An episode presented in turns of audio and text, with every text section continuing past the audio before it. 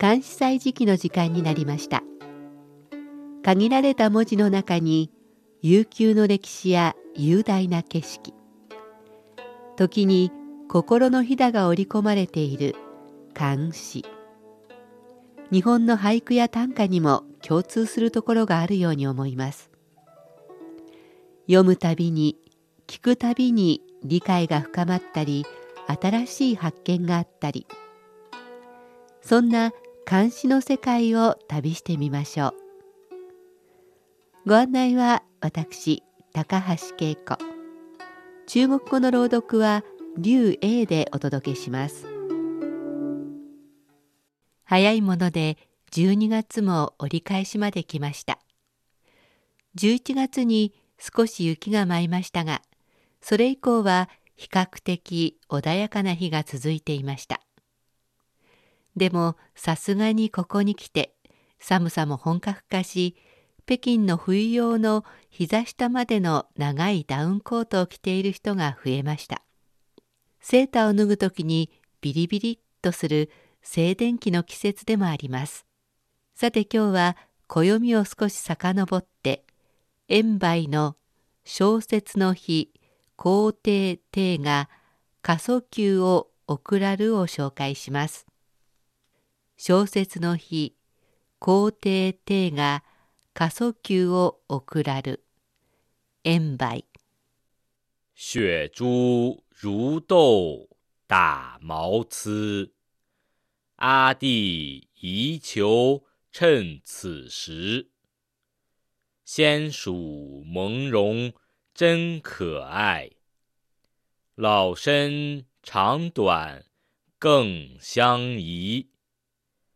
住来小事妻奴看，分得余温手足之。但愿多情如燕香，一批便作飒年期。節種豆のごとく帽子を打つ。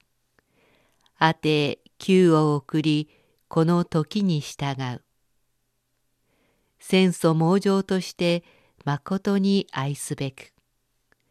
老臣に長短さらに愛よろし。来たりてわずかに試みに再度に見せ。余音を分かち得て手足を知る。ただ願う多情暗唱のごとくひとたび羽織りてすなわち三十年の木をなさんともう一度中国語で聞いてください。雪珠如豆打毛疵，阿弟宜求趁此时。仙鼠蒙茸。真可爱，老身长短更相宜。住来小事妻奴看，分得余温手足之。但愿多情如燕香，一批便作飒年期。豆のような雪の粒がかやぶき屋根を打ち弟がこの時に合わせたように革のコートを送ってくれた。非常に軽いリスの毛皮で毛が生えそろい本当に愛用すべきだ。置いた我が身に大きさもちょうどよい。羽織って少し妻と子に見せてやる。暖かさが手足の先まで伝わる。ただ願うのは安永のように30年後までも来続けようと決心した。作者円梅は真の詩人浙江省銭湯の人役人になり地方官を歴任しましたが地方を転々とする生活に嫌気がさし40歳頃に官を辞し以後は悠々自適の生活を送りました。今日紹介する詩は食通としても知られる作者が65歳の時の詩です。タイトルの小さい雪と書く小説は二十四節気の一つ。立冬の次の節気で11月下旬頃でした。家庭は作者円梅の弟のこと。過疎球は濃い灰色の毛の色のリスの毛皮で作ったコートのことです。暦通り小雪が降ってきた頃に弟が軽いリスの毛の毛皮のコートを送ってくれたことを喜んでいます。当時これは高級品だったといいます。妻や子供に着たところをほんの少し見せるというのが何とも微笑ましく感じます。七句目に出てくる安章は春秋時代の人で節約を実施し世を治めた西の国の名神安永のこと。彼が狐のコートを30年着用したと言われていることを引き合いに出しています。高級なコートだったからというよりもタイミングよくつまりいつも自分のことを心にかけてくれて寒さが厳しくなるだろう頃に弟がコートを送ってくれた。その気持ちが嬉しくて30年後も着続けよう。いつまでも大切にしようと決心したのでしょう。寒い冬人を温めてくれるのはやはり人の心なのかもしれません。ではおしまいにもう一度聞いてください。小説の日、皇帝帝が過疎級を送らる。円梅。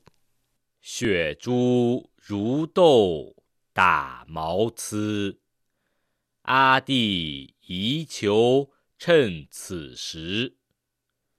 先蜀蒙容真可爱，老身长短更相宜。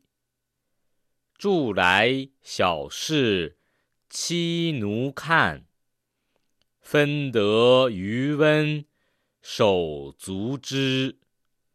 但愿多情如燕香，一批便作。さあ年期節種は豆のごとく帽子を打つ。あて球を送りこの時に従う。戦争猛情としてまことに愛すべく。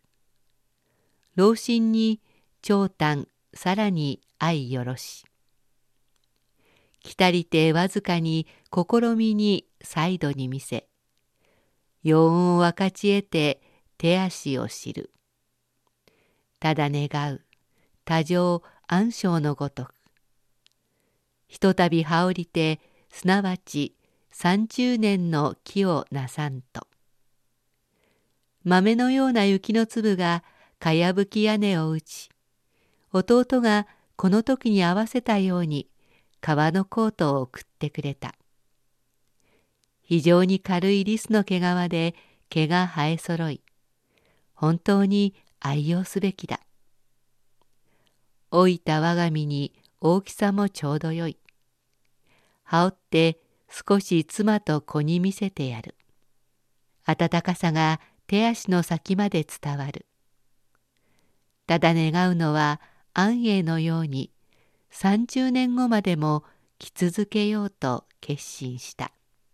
関西時期今日は円梅の小説の日皇帝帝が仮想級を送らるを紹介しました。